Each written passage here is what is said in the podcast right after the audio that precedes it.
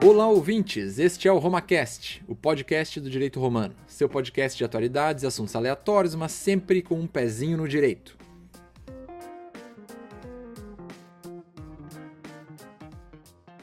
O RomaCast é um oferecimento de Cat Calçados e Esportes. Acesse o site cat.com.br e confira a enorme quantidade de produtos disponíveis entregas para todo o Brasil. Visite também as lojas físicas aqui no Rio Grande do Sul. O momento Alto Jabá agora é para falar de seguir o nosso Instagram, arroba Direito Romano, postar lá que está nos ouvindo, postar nos stories, olhar os nossos Reels que vamos começar a fazer, é uma promessa, então. Nos ouvir lá no Spotify, dar cinco estrelinhas no iTunes Store lá, e aquela função de sempre. Nos avisar e dar uns feedback nos comentários é sempre muito importante. Esse episódio vai pro ar provavelmente daqui a dois dias, né? Dia 27 de maio, estamos gravando no dia 25 de maio. Aqui é o Fernando Kaiser e fiquei muito feliz em saber que a melhor eleição é a do líder de turma. Eu sou Anderson Druziak e descobri novamente que o Brasil tomou 8 7 a 1, na verdade, mais que um 7 a 1 do sistema eleitoral alemão. Aqui é Renata de Magalhães Dreher e mais uma vez aprendi que o debate é extremamente importante. Aqui é Gustavo Paim e eu não acredito no Tiririca, porque pior que tá, fica. Hoje é dia 25 de maio, como eu falei, de 2021. Ainda estamos em meio à pandemia, alguns sendo vacinados, alguns não. Infelizmente, já foi vacinado, professor? Não tenho idade, não tenho comorbidade, ou seja, fico feliz de não ter sido vacinado ainda, mas na expectativa de que comecem a vacinar os professores ou a área da educação e eu possa ser vacinado em breve. Isso, a gente fica feliz e triste, né? Feliz por não ter problema e triste por não ter a vacina, mas uma hora vai Exato. chegar. Então tá, queremos agradecer ao, aos ouvintes que participaram da nossa enquete lá no Instagram, que a gente perguntou sobre o tema que será tratado hoje. E este tema será chamado, como sempre, pelo jovem Anderson Indruziak, também conhecido como Industry. Tá contigo, menino. E Kaiser, Renata, uh, a eleição presidencial de 2014 foi disputada no segundo turno entre a, a Dilma e o Aécio. Ela trouxe à tona um tema que estava adormecido no Congresso, que é o voto impresso. As urnas eletrônicas, que, que, foram instituídas no sistema eleitoral, elas foram utilizadas 100% pela primeira vez nas eleições de 2002. Desde então, a tentativa de subver subverter essa utilização foi assim com a Lei 10.408 de 2002, com a Lei 12.034 de 2009 e, mais recentemente, com a proposta de emenda à Constituição 135-2019, que é de autoria da deputada Bia Kisses, do PSL.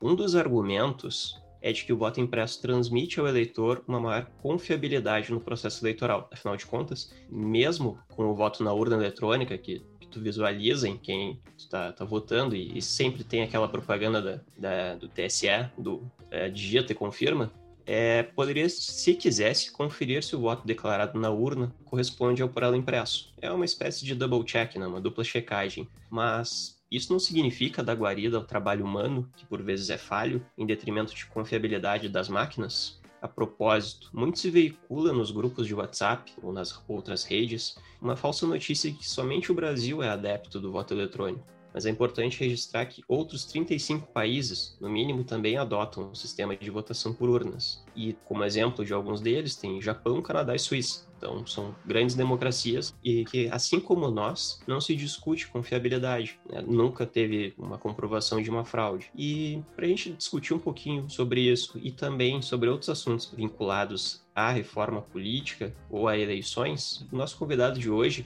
cara que tem uma experiência de sobra no cenário eleitoral, seja como procurador de partidos políticos em períodos de campanha, seja também como propriamente candidato a cargo no executivo municipal. É, diante dessa larga experiência e de conhecimento, é, trouxemos para o debate o professor doutor Gustavo Paim. Seja muito bem-vindo ao RomaCast, professor.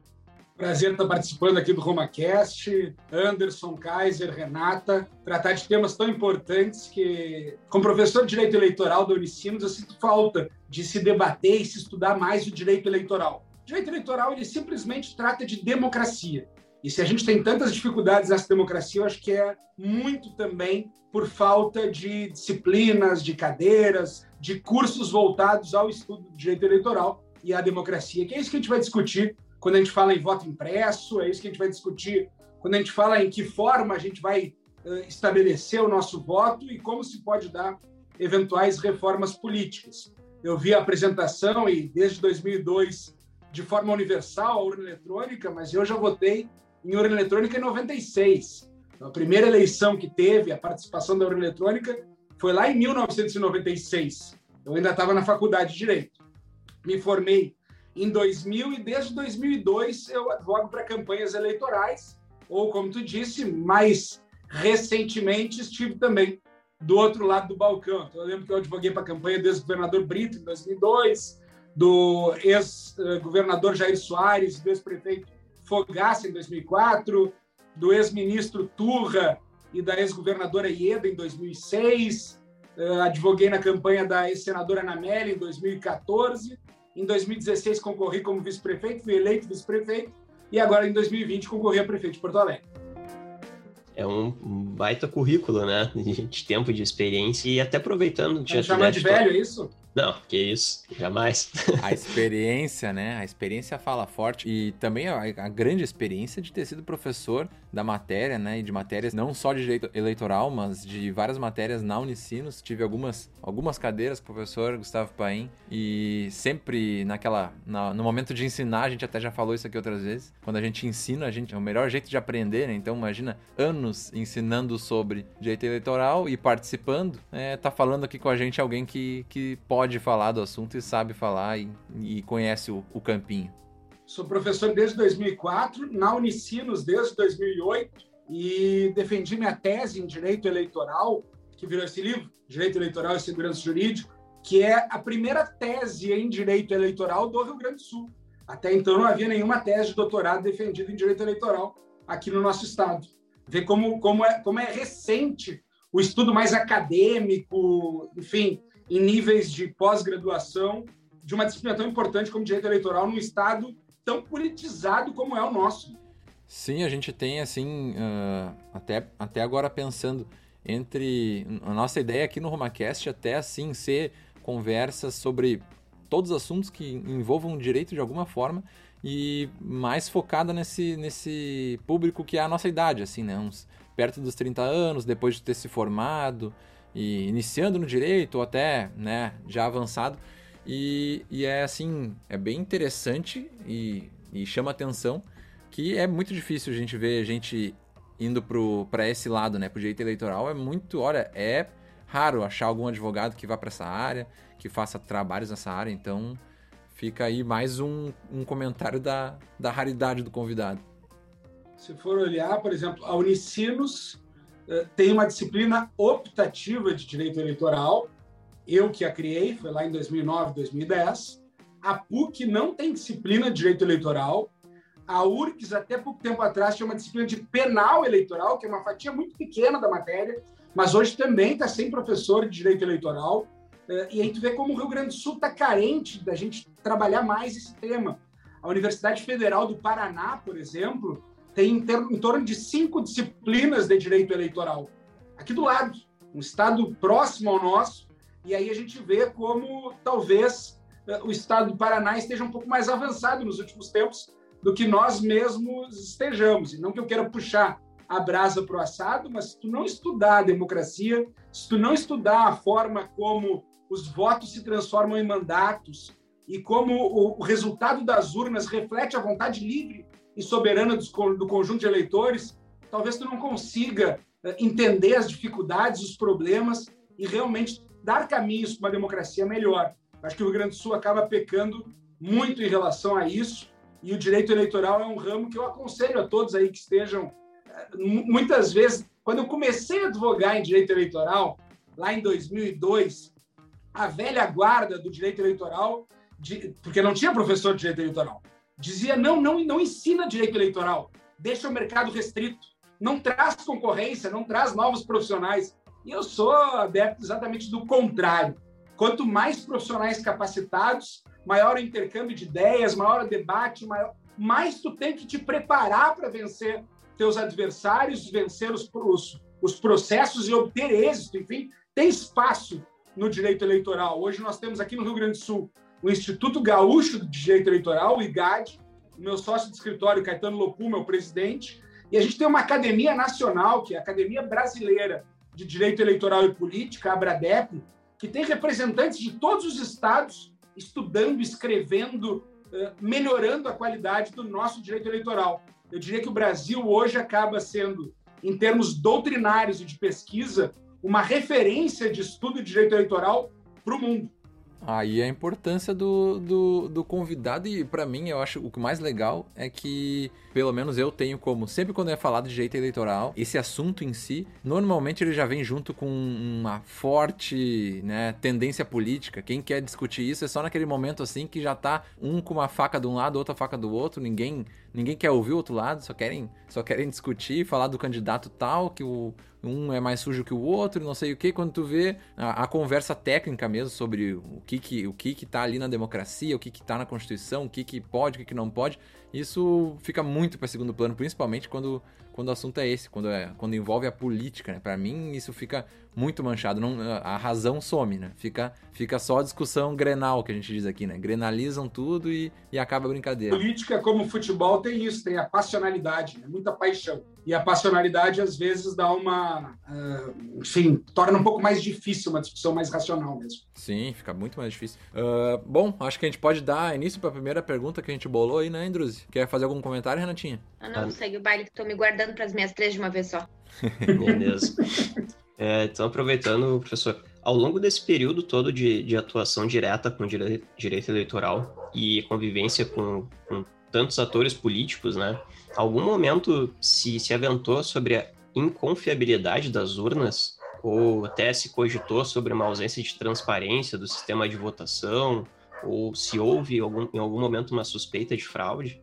Não, é, na verdade, se cogitar, como se cogita agora, é da natureza humana, um pouco a dúvida, o questionamento, isso faz parte. As urnas eletrônicas no Brasil, como eu disse, já a primeira eleição em que elas eh, apareceram foi em 1996, a gente está falando aí num período de 25 anos de urnas eletrônicas no Brasil, e, e, e de minha parte, convivendo e trabalhando muito junto à Justiça Eleitoral, conhecendo os atores que lidam com a urna eletrônica, tanto no TRE aqui do Rio Grande do Sul, como no TSE, e acompanhando sempre o que acontece, eh, eu vejo a confiabilidade das urnas eletrônicas de maneira muito clara. Sempre em vésperas ao período eleitoral, o TSE disponibiliza as urnas eletrônicas para que universidades e grupos tentem uh, fraudá-la, tentem uh, ingressar no sistema da urna eletrônica. A única vez que se conseguiu algo foi a Universidade de Brasília, que conseguiu identificar a ordem de votos dados. Não identificou quem votou e não identificou em quem votou, mas conseguiu uh, estabelecer uma, uma, um ordenamento de como se daria a votação. E a Justiça Eleitoral prontamente corrigiu essa dificuldade e, e desde então nunca houve mais nenhuma uh, falha demonstrada nas urnas eletrônicas. E isso se percebe porque não há nenhum questionamento sério ao longo desses 25 anos que tenha eh, deixado alguma dúvida, alguma mácula em algum processo eleitoral que o resultado da, da eleição não tenha sido demonstrado como confiável e como absolutamente uh, verdadeiro. Então, claro, é da natureza humana. Quando a gente lida com máquinas, quando a gente lida com algo uh, que, enfim, a gente viu agora o site do Tribunal de Justiça recentemente hackeado. E isso, oh, bom, se, se hackeiam o site do Tribunal de Justiça, se hackeiam a NASA, se hackeiam. Bom, como é que não vão hackear as urnas eletrônicas? Simplesmente porque a urna eletrônica não é online, que permite que alguém entre nela. Ela é, primeiro, há uma programação, é inserida essa programação na urna eletrônica e ela é analisada por cerca de 15 instituições envolvendo Tribunal de Contas da União, envolvendo Exército, envolvendo Tribunal Eleitoral, envolvendo Polícia Federal, enfim, há, há uma, toda uma confiabilidade em relação a isso.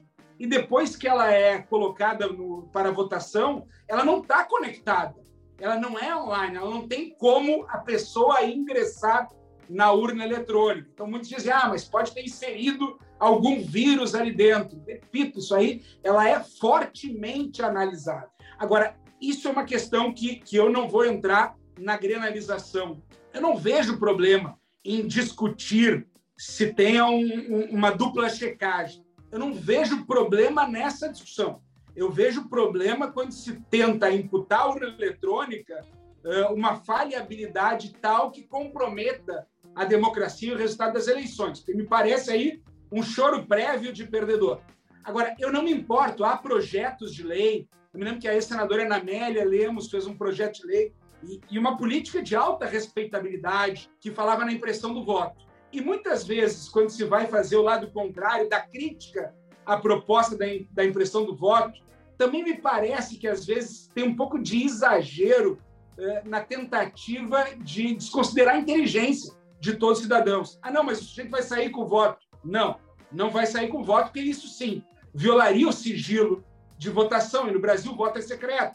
Então, ela seria uma, ah, uma impressora acoplada à urna eletrônica que imprimiria, só te mostraria e cairia ah, dentro da, da urna, sem que o eleitor tivesse contato com o papel. Isso é muito importante. Sem que tivesse importante. risco de sair com papel, sem que tivesse risco de levar e fraudar a ideia da, do, do sigilo do voto. Então, esse é o primeiro ponto. O segundo ponto que criticam muito é, mas isso é muito caro.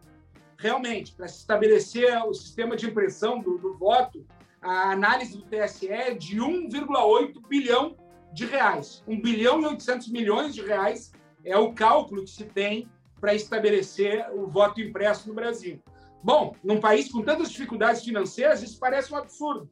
Se nós formos pensar que o Fundo Especial de Financiamento de Campanha das eleições de 2000 foram de 2020 foram de 2 bilhões de reais, 2 bilhões de reais de dinheiro público para as campanhas, tu vê que em termos de direito eleitoral isso não é tanto. Em termos de democracia isso não é tanto. Se fosse necessário, se houvesse dúvidas, não seria tão caro. Uma eleição no Brasil custa em torno de 600 milhões de reais. E isso eu diria que é um investimento na democracia. Que cara não ter eleição. Cara não ter democracia. A democracia, claro que tem um custo, claro que tem um investimento. E se isso fosse absolutamente necessário, eu não veria o preço como um problema. Eu não veria o custo disso como um problema. O problema mais que eu vejo é que, com essa possibilidade de, de, de se verificar o voto, uh, talvez hajam questionamentos muito maiores, hajam muitas impugnações. Uh, aquele que perder vai querer arranjar alguma justificativa para a derrota e daqui a pouco vai ter pedidos mais de recontagem. Em 2014 teve um pedido de recontagem, mas Sim, vai né? então uh, pulular muitos pedidos de recontagem, uh, muitos problemas que eu diria que é não de natureza da urna eletrônica e da impressão, e sim de natureza humana. Exatamente. É, até ia acontecer o que aconteceu agora recentemente nas eleições norte-americanas, que acho que ele entrou em três ou quatro estados com uma discussão para requerendo a recontagem de votos. Isso que lá o sistema é híbrido, né? Então tem os votos por correio, tem o voto eletrônico e tem o voto presencial lá. E, e além de não ter feito a recontagem ainda, né? Porque não, não teve uma comprovação suficiente para isso, mas demorou acho que uma semana para eles apurarem todos os votos e ter um, um resultado de eleição.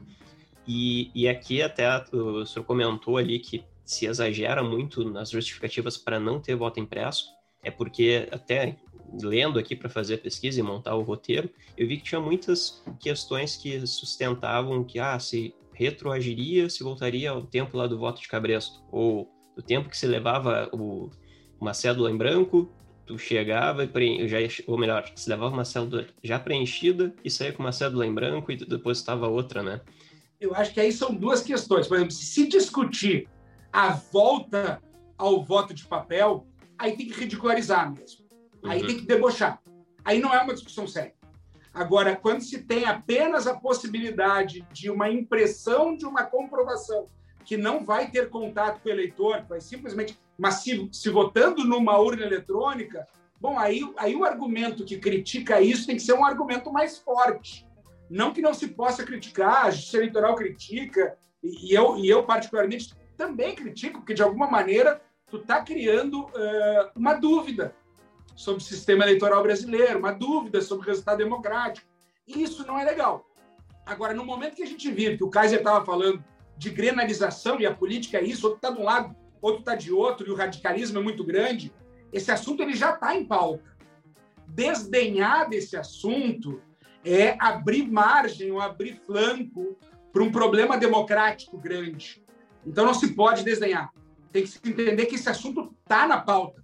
E está na pauta do tiozão de WhatsApp, está na pauta uh, do grupo de família, está na pauta de, de boa parte da sociedade.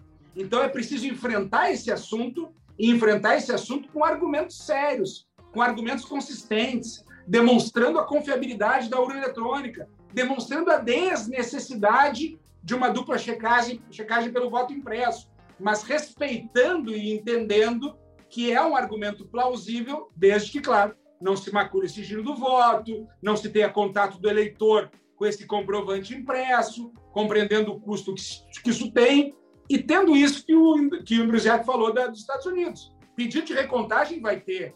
Agora, se não tiver um mínimo de seriedade nesse pedido, tem que ser simplesmente deferido. Isso com voto impresso ou sem voto impresso. É indeferir pedido de recontagem quando não haja uh, nenhum, nenhuma sustentação mais forte de uma eventual fraude, como de fato no Brasil nunca aconteceu. Professor, é, vou te cortar, alemão, porque eu quero falar. Vai, vai, vai tu. uh, deixa eu fazer uma pergunta pro senhor. Durante muito tempo eu fui presidente de mesa e participei ativamente do processo eleitoral. E a gente comentou ainda no último episódio que eu me lembro que a, a, a gravação da urna dos votos, né? Quando então sai depois o boletim zerado e depois então a impressão da, da dos votos que aquela urna teve, era uma gravação de disquete. Uh, eu não sei se a urna eletrônica ainda está com gravação de disquete. Uh, e outra pergunta que eu tenho para o senhor é referente a essa comprovação, que teoricamente então seria o, o impresso que a urna forneceria para o, o, eleitor. Ele é o impresso que vai dizer só que eu votei, ou ele vai dizer em quem eu votei? Eu questiono isso porque eu entendo que se ele vai dizer em quem eu votei, uh, eu entendo que talvez seja uma forma de fomentar mais a venda do voto e como uma comprovação da venda do voto que eu acredito que em regiões mais pobres ainda possa acontecer. Eu vou tirar esse teu argumento. Por uma simples... Primeiro, tem razão. Primeiro, tem a zerésima, que é a primeira análise mostrando que aquela urna está vazia, e ao final da votação é impresso o boletim de urna. Em relação em eleições do interior, é muito fácil de perceber que quando tem duas, três sessões eleitorais ali, eh, tu pega os boletins de urna, soma e já sabe o resultado numa eleição nacional, claro que não tem como fazer isso é, nos mais de 5 mil municípios brasileiros. Mas então a urna já tem um boletim que dá o resultado de quantos votos cada candidato recebeu ali. A questão de dizer, quando há o voto, a ideia do projeto, é quando tu faz o voto e confirma, aparece um, um comprovantezinho dizendo em quem tu votou. E aí tu aperta, confirma de novo, ele destaca e cai numa urna. Tu não toca nele tu não tem contato com ele, tu não certo. pega esse comprovante. Esse comprovante só fica numa urna física, digamos assim, para caso haja necessidade de recontagem, caso houvesse suspeitas fundadas, se pudesse fazer uma conferência ali uh, com os impressos. Não que não se possa fazer uma conferência de acordo com o sistema, de acordo com o boletim de urna, uh, se pode fazer. Mas, claro, ali a pessoa uh, veria o papel não teria contato com ele, não poderia tirar foto, comprovar, porque já não pode fazer isso. Tu não, é, é, é crime entrar na urna com celular para comprovar voto. De alguma maneira, hoje, quando tu vai votar, claro que por foto não, mas gravando, tu tem como gravar o candidato que tu colocou, confirma e a confirmação do seu voto. E isso seria uma prova também que fomentaria a compra e a venda de votos. Isso não é possível e continuaria não sendo possível com o voto impresso, que tu não teria nenhum contato, não poderia fotografar, não teria nenhuma prova disso, mas teria conferido, olhado realmente a isso, confirma e ele cai dentro de uma urna para uma eventual recontagem, que eu confesso, entendo como desnecessário, porque a urna é confiável, a gente não tem nenhum exemplo que, que, que nos dê uh, sérias dúvidas sobre a integridade do processo eleitoral brasileiro. Agora, de novo, não é a possibilidade de venda de voto, ou não é o sujeito sair com o voto e arrancar. Não são esses os argumentos que vão invalidar o projeto de, de, de uma impressão com o qual tu não tenha contato. Não, não, eu só questionei isso porque, porque eu imaginei que a pessoa sairia com um comprovante de votação não. da urna do que ela digitou. Por isso que, não, que perguntei aí, aí isso. Realmente, aí uhum. realmente não poderia nem discutir, porque aí violaria, violaria a Constituição. Aí Perfeito. teria o problema do, do, do sigilo do voto. Eu só vou te interromper ainda, Alemão, antes de tu fazer o teu questionamento uh, porque o professor falou da questão de, de, de fazer auditoria, né, com esse voto, então, que, que cairia direto na urna. Mas eu posso fazer uma auditoria com um boletim de urna, não posso? Se é o papel, então, que nós precisamos fazer uma auditoria, qual seria a diferença do boletim de urna para esse voto de papel? Bem, só antes de responder, claro. só fazer um comentário. É, como não vai ter acesso ao, ao toque a esse, esse comprovante que vai sair junto antes de uma segunda confirmação do voto, é, me ocorreu aqui que vai ter um problema com pessoas com deficiência visual, né? Porque a urna ela já tem o braille ali na, na numeração para tu fazer a votação. Mas e como é que essa pessoa confere lá? Vai ter alguém narrando para ela, ó, oh, realmente votou no cara tal, né? Neste caso não teria conferência, tem toda razão. Porque tu não pode ter contato com o papel. É, a, a, grande questão aqui, Renato, eu diria que é um pouco São Tomé, sabe? Aquele só acredito vendo. Então, é, é, é realmente de pessoas que, por não. E a gente tem que compreender que a imensa maioria das pessoas não conhece tecnologia. A imensa maioria das pessoas não sabe como funciona a urna eletrônica. A imensa maioria Aí das pessoas tocou não sabe ponto. como se dá o armazenamento do sistema, a conferência. Então, eu não estou nem dizendo que, que, muitos dos questionamentos são questionamentos de má fé, ou questionamentos que querem realmente uh, burlar a democracia, ou querem instaurar uma ditadura. Não, são pessoas que realmente têm dificuldade da compreensão nisso, e que quando começam boatos de que é possível fraudar, ficam, como é que eu posso conferir? fraudar. Eu vejo na tela, claro, eu vejo na tela conferindo, mas depois, onde é que está meu voto? E quando tu vê o papel entrando ali, depois, quando fosse abrir uh, para eventual conferência, ele estaria ali o papel tangível, palpável. Então, é um pouco nesse sentido, mas concordo, claro, quando tu vota e tu uh, confirma ali, o teu voto foi computado. É que muitas pessoas, em função uh, das discussões que se estabelecem, acabam tendo essa, essa dúvida sobre a, a confiabilidade da urna eletrônica. Mas, para mim, é muito claro isso. A nossa urna eletrônica é absolutamente confiável, absolutamente segura, e a gente tem um histórico de 25 anos de eleições com urna eletrônica sem que a gente tenha tido um único problema, um único caso em que realmente uh, houvesse fundadas dúvidas de eventual fraude ou mácula do processo eleitoral. para mim esse ponto é muito importante que foi tocado agora de que a gente tem que entender que essas pessoas nem todas é na maldade, né? É, as pessoas não entendem como funciona. Ela, como, como o professor falou aí, acha, não, se sair no papelzinho, aí sim que tá garantido, sabe?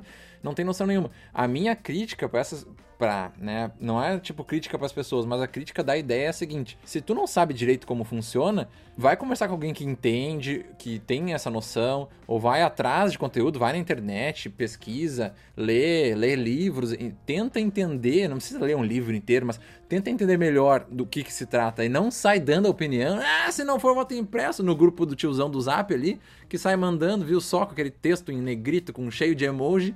E aí tu, ó, viu só, não tem voto impresso, então, gente, tu, tu foi atrás para entender como é que funciona, tu não faz ideia.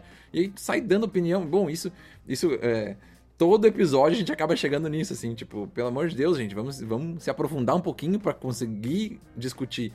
E o outro ponto que eu achei muito importante, que já faz um tempinho que foi falado, é o seguinte: é, a questão de ridicularizar. Para mim, isso é muito importante.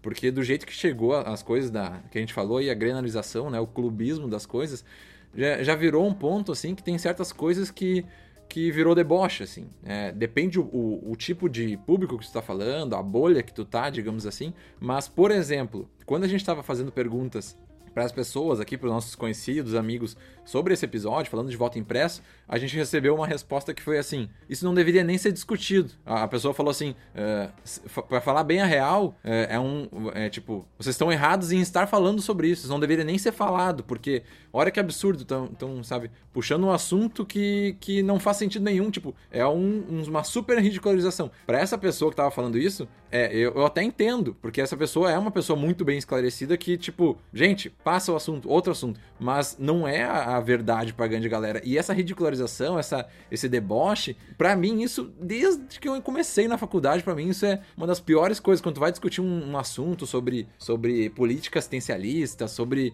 uh, o governo ser mais de esquerda, sobre. Uh, já vem alguém ridicularizar o assunto, aí já, já não tem mais conversa, é aquele papinho assim que, ah, um deboche aqui, um deboche ali, não, não teve conversa. Então, vale a pena conversar sobre o assunto, até talvez seja mais ou menos esse o título do, do podcast, mas na minha opinião, sempre vale a pena conversar sobre o assunto. Para mim, eu até dei o exemplo, a resposta que eu dei para esse comentário foi, é, para mim isso aí soa tipo aquela questão do racismo. Ah, não, racismo nem deveria ser falado em racismo, pois so, somos todos da raça humana e não se fala em racismo e próximo assunto. Gente, pelo amor de Deus, a gente tem que conversar sobre, a gente tem, sabe? Não é assim, não, as coisas não são uh, simplesmente deu e passa o assunto, vamos pro próximo. Não, a conversa que é o mais importante.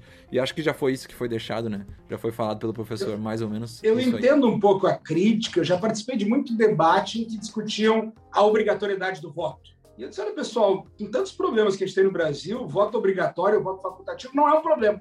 Como assim não é um problema? O ideal é que as pessoas pudessem votar porque querem, não porque são obrigadas. Primeiro que, ah, ok, o voto é obrigatório segundo a Constituição, mas para mim ele é facultativo. E tanto ele é facultativo que a gente tem um índice de abstenção barba. Então o sujeito pode não ir votar e simplesmente justificar. Ah, mas eu não quero nem justificar. Tudo bem, então não justifica e paga uma multa de três reais. Três reais. Se o sujeito for muito rico, muito rico, pense no sujeito mais rico do Brasil, aí o juiz pode aumentar essa multa em 10 vezes, 30 reais. Quer dizer, eh, onde é que está aquele caráter que realmente uh, impõe o sujeito a fazer algo com o qual ele não, não, não quer? Uh, eu, eu, concordo que no mundo ideal, o voto facultativo é o melhor dos mundos. E a gente pode pensar nos Estados Unidos, que tem voto facultativo, e fora a eleição do Obama e eleições polarizadas, como agora com o Trump, não votam 60% dos eleitores. E a gente pode pensar na França, que a França é a origem da nossa democracia como nós temos hoje. A democracia representativa é uma democracia pós-revolução liberal, é uma democracia eh, do Estado liberal, é uma democracia pós-revolução francesa.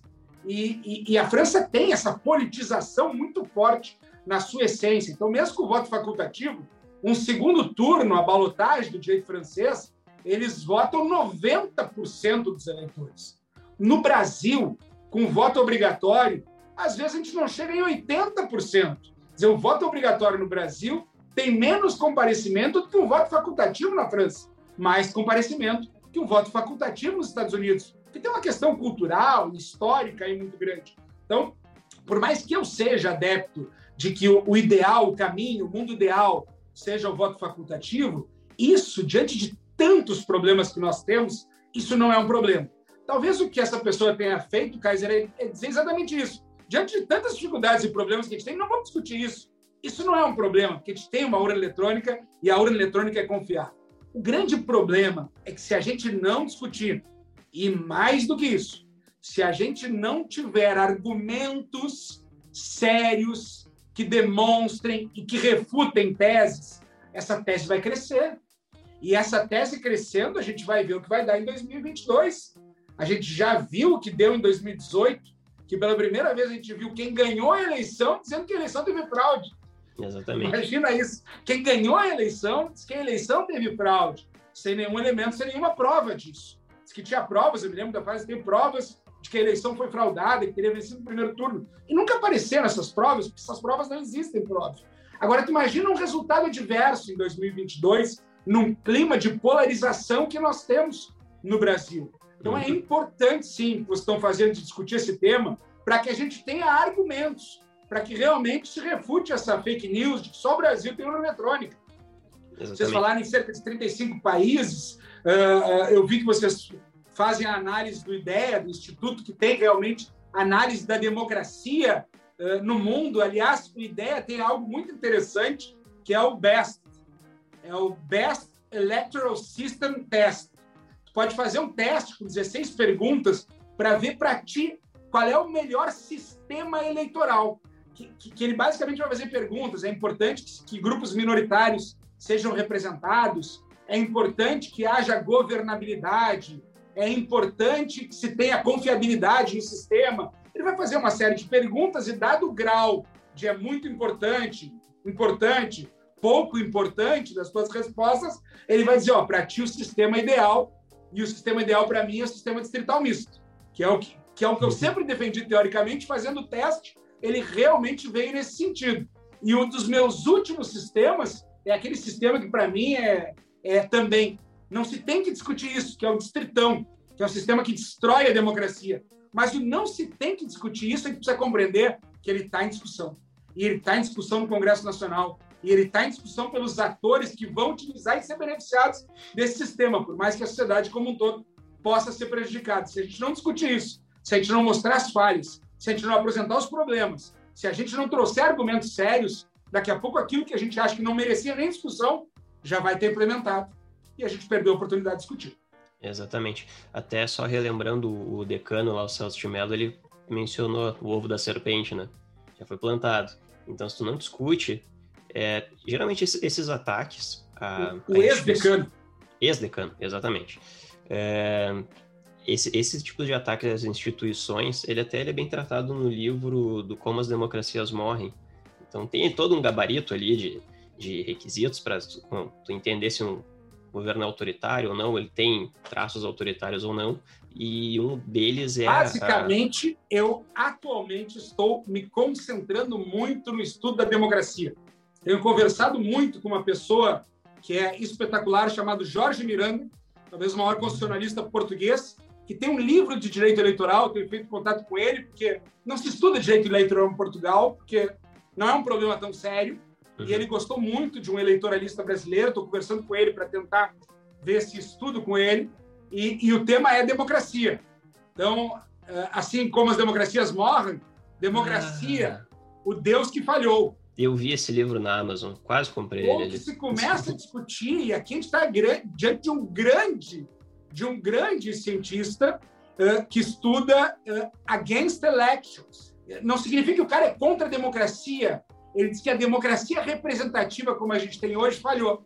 E ele discute não, não a escolha dos representantes por eleição, e sim por sorteio, como já se fez no passado grego. Enfim, aqui também um italiano muito bom, os instrumentos da democracia, do Fulco Lanchester, e aí tem uma frase do Giovanni Sartori, que é um politólogo italiano muito conhecido, em que ele diz: olha, escrever sobre, sobre química, para quem não conhece química, vai pegar muito mal.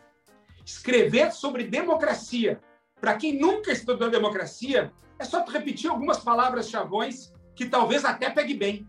Até vire, olha, cheio de lugar comum, cheio de quase autoajuda ou ou coach de democracia, eh, e aí a gente vê como algo tão importante se estuda tão pouco, porque a democracia, repito, ela vem dos anos 1800, a democracia como nós conhecemos. A origem daquilo que é democracia, democracia é uma palavra grega, que não tem um, um conceito, não tem uma palavra correspondente latina. Por isso que a gente pegou de democracia a palavra grega, que é de demos, povo, e Kratos, poder. Poder do povo. Mas aquilo que era o poder do povo exercido diretamente, a democracia grega, a democracia ateniense, em que se reuniam na Ágora, aquilo era um terço da sociedade. Mulheres não votavam, estrangeiros não votavam, escravos não votavam, um terço da sociedade votava. Não era democracia. Não era democracia, que quase ninguém decidia. E democracia realmente é a decisão pelo povo, o poder do povo. A democracia é, depois se discute com a questão de representação. E logo que surge a ideia de representação, se dizia isso não é democracia. Democracia é eu decidir, e não alguém decidir por mim. Então, durante muito tempo se discutiu se representação era democracia. Até que a gente vê, e a gente está nos 1800, não é tão antigo, que a democracia representativa é a verdadeira forma da democracia moderna que nós não temos como discutir todos os assuntos e o povo, nós, não estamos preparados para discutir todos os assuntos, porque nós não entendemos todos os assuntos. E, e se nós realmente dependêssemos de cada detalhe, cada assunto, toda a sociedade discutisse, tu imagina que nós precisaríamos de um eleitor, de um cidadão muito mais conscientizado, que estudasse muito mais, que se preparasse muito mais. Por isso, quando falo em, em, em plebiscito, referendo, é interessante, ou democracia participativa, o Giovanni Sartori vai dizer isso não é democracia direta, porque, na verdade, democracia mesmo é quando um grupo debate, como a gente está fazendo, O Kaiser vem com uma opinião, eu digo tua opinião está errada e dou a minha. O Indruziak vai olhar e vai dizer, olha, concordo ou não concordo, Renato. Então, a, a gente vai construir um consenso, um caminho, debatendo, dialogando. Quando tu vai na frente do computador e simplesmente bota sim ou não, tu não está discutindo com ninguém, tu não está melhorando o teu ponto de vista, tu não está dando a tua tese, recebendo a antítese e tendo uma síntese, tu não está exercendo propriamente uma ideia de democracia como uma construção e uma participação efetiva. Então, a democracia é a democracia representativa e ela é recente. Como é importante a gente estudar a democracia, porque a verdade é que hoje o mundo inteiro, como as democracias morrem, democracia, esse Deus que falhou, o mundo inteiro está discutindo hoje a crise da representatividade. E, e, aí não é um privilégio nosso. O movimento 15M na Espanha não nos representam. A Primavera Árabe não nos representam. Os movimentos de 2013 no Brasil não me representam. A gente vê o Chile, que é uma democracia muito sólida da América Latina, questionando. O não me representa está em todos os países. Então, há uma crise da representação. Ao fim e ao cabo, há uma crise da democracia, da legitimação. E a gente está caminhando perigosamente para uma cisão entre o eleitor e o eleito, entre o representado e o representante. E isso é uma cisão com a própria democracia. É um risco muito grande que o mundo inteiro está apresentando. E não é só o Brasil. Os Estados Unidos mostraram isso, a Inglaterra mostrou isso com o Brexit, a Europa está mostrando isso, a França, enfim, a Espanha, agora recentemente aqui do lado Chile, a Argentina enfrentando problemas. Há um questionamento da democracia no mundo inteiro. Ou a gente discute isso seriamente, ou o futuro das próximas gerações é pior do que o presente que nós temos hoje. Professor, uh, deixa eu só fazer uma pergunta, porque eu quero, eu quero literalmente saber a sua opinião sobre esse assunto. É, só antes eu quero fazer um comentário, Alemão, que tu falou uh, das pessoas buscarem informação, né? O professor comentou que a primeira eleição que já teve urna eletrônica foi em 96, então nós estamos falando em 25, 25 anos de, de urna eletrônica. As pessoas ainda não sabem votar na urna eletrônica elas precisam de auxílio do mesário para saber o que elas precisam fazer na hora do voto, para confirmar, para saber quem que elas votam primeiro, para saber o, como que funciona. Então, uh, eu acho que é um, um, um, problema muito mais cultural de não querer se envolver, na minha opinião, né? Não querer se envolver no processo eleitoral e em tudo que ele demanda. Mas o que eu quero saber do senhor, professor, na verdade, é o seguinte. Uh, a maioria das pessoas que eu conheço, elas vão lá no dia da eleição, votam nos seus então representantes, mas quando tu pergunta para quem tu votou para deputado, as pessoas não lembram. Para quem tu votou para senador, as pessoas não lembram. Normalmente elas raras raras vezes lembram para quem elas votaram para governador e para presidente. E eu acho que no nosso país, apesar de um grande número de partidos políticos e de um, de um, de um grande número de candidatos nas eleições, eu ainda acho que a gente tem um pouco envolvimento enquanto população do processo eleitoral, porque as pessoas não sabem em quem elas votaram, elas não sabem quem está concorrendo, elas não sabem como que funciona um, o processo eleitoral. Então, eu queria que o senhor me dissesse se o senhor acha que, que isso é um problema cultural brasileiro ou se é um problema mundial, porque meu irmão mora fora e eu vejo ele falar diferente das eleições uh, dos Estados Unidos, que é onde ele mora. E uh, aqui no Brasil, a gente normalmente não lembra em quem a gente votou na última eleição. E envolve a questão dos sistemas eleitorais, que é, que é um baita assunto, que acho que a gente pode ter quase um programa inteiro sobre isso, mas vale a pena uh, fazer algumas análises sobre isso. Sistema eleitoral nada mais é do que decidir como o voto, como a opinião das pessoas vai se transformar em mandatos. E a pessoa, então, vai uh, tornar prática a nossa democracia representativa. Eh, sobre a questão da crise da democracia, o Giovanni Sartori também tem uma frase espetacular. Quando se critica muito a democracia, disse: a democracia é o melhor carro, a melhor máquina que se pode ter. O problema é o piloto. O piloto muitas vezes não é o melhor. Ou seja, nós muitas vezes não sabemos utilizar essa máquina, essa ferramenta que é a democracia. E aí a gente tem um problema que eu acho que pode se resolver com a questão de, de sistemas eleitorais. Quando nós vamos analisar no Brasil, por exemplo, numa, com um sistema proporcional que nós temos, num país com 33 partidos, há uma pulverização muito grande, há uma separação muito grande do eleitor com o eleito, e, e, e não tendo essa proximidade, muitas vezes a gente acaba não lembrando em quem a gente votou, porque eu não conheço, não tenho contato, não fiscalizo, não acompanho. Os Estados Unidos têm um voto distrital, e quando tu diminui o distrito, tu aproxima o eleito do eleitor e tu tem contato. Além do bipartidarismo, não que os Estados Unidos tenham só dois partidos, tem centenas de partidos, mas só dois têm pelo sistema eleitoral uma representatividade, ou é democrata ou é republicano. Então os verdes eles existem, mas não vai receber, não vai conseguir ter representatividade pela forma do sistema como ele se dá, que se dá numa eleição de distrito, que é uma eleição majoritária, em que os grandes partidos com recursos, com acesso, é que vão ter a maior viabilidade eleitoral. No Brasil, a gente tem um sistema proporcional eh, de lista, lista aberta, mas o sistema de lista. Qual é a grande diferença que se tem aqui? Acho que isso é importante, mas não é algo só do Brasil. A gente pode ter americanos que acham que, que, enfim, sabem quem são os seus representantes. Mas a democracia nos Estados Unidos também está enfrentando muitos questionamentos. A gente viu recentemente o, o, o, como uma democracia tão forte como a americana enfrentou problemas. A invasão do Capitólio é, é, um grande exemplo disso. E eu sempre fui muito tranquilo que os Estados Unidos, pouco importa quem é o presidente, que as instituições são tão fortes, tão fortes, que tu não tem risco para a democracia. Eu já comecei a ficar em dúvida. Nos Estados. Unidos. O episódio então, do Capitólio foi. Tem não, só o episódio do Capitólio foi um, de um simbolismo gigantesco, né? Sobre. Para o mundo. É. E aí a gente tem basicamente duas famílias de sistemas eleitorais. Uh, um primeiro sistema é o sistema majoritário, que o mais votado é eleito. O Brasil tem sistema majoritário de turno simples, turno único, que não precisa uma maioria absoluta, e de dois turnos, que precisa uma maioria absoluta. Nem todos os países, sistema de dois turnos demanda maioria absoluta. A Argentina, se não me engano, é 45% ou 40% com mais de 10% de vantagem sobre o segundo colocado, não para o seu segundo turno. Mas a maioria dos países que adotam sistema majoritário de dois turnos, quem não atinge 50% mais um no primeiro turno, vai para um segundo turno para a balotagem do direito francês. Então, a gente tem eleições para prefeitos, governadores, presidentes e senadores pelo sistema majoritário.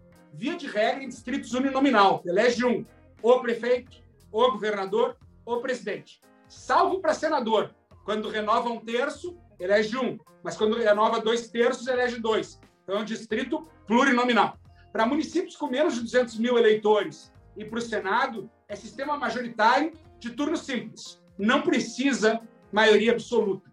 O que esse sistema majoritário te traz? Que é o que nós vamos ver nos Estados Unidos, que é o nós vamos ver em outros países, é, te traz uma maior governabilidade porque tu vai eleger os majoritários. Via de regra, vai reduzir muito o número de partidos. Vão ser poucos partidos e, portanto, vai dar uma governabilidade maior. Qual é o problema?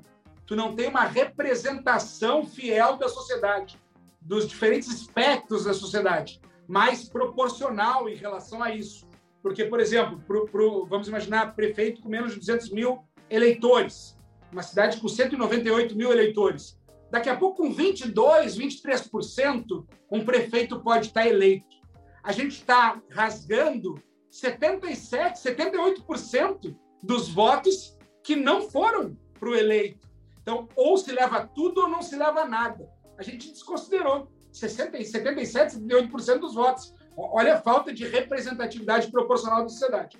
Paralelo a isso, nos 1800 e tanto, a gente tem o Thomas Hare, o John Stuart Mill, que eles discutem o sistema proporcional. Eles surgem muito de minorias, minorias religiosas, minorias étnicas, que não se viam representadas. E para ver o direito das minorias representadas, eles criam o sistema proporcional que nós temos no Brasil para vereadores e para deputados. Nosso sistema proporcional é de lista aberta.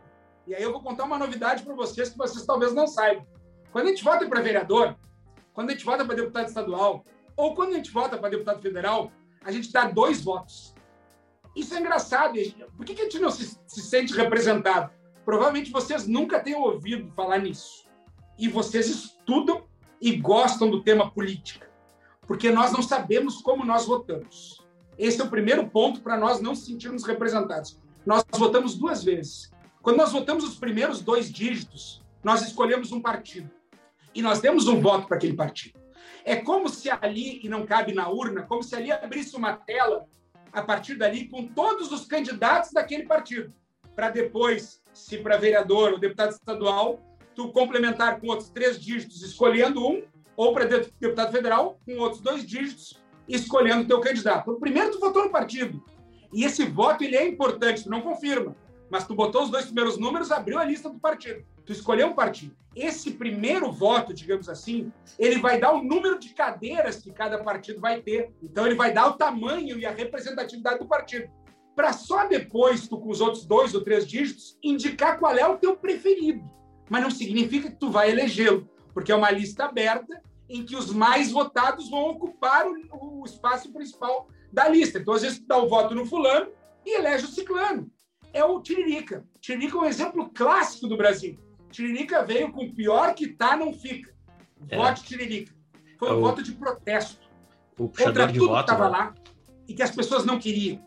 O voto no Tiririca, um milhão e meio de eleitores, fez com que o sujeito que não tivesse a menor chance de se eleger, que votavam contra ele, fosse arrastado pelo Tiririca o José Genuíno, que as pessoas votavam contra ele, se elegeu na chapa do Tiririca graças ao voto no Tiririca.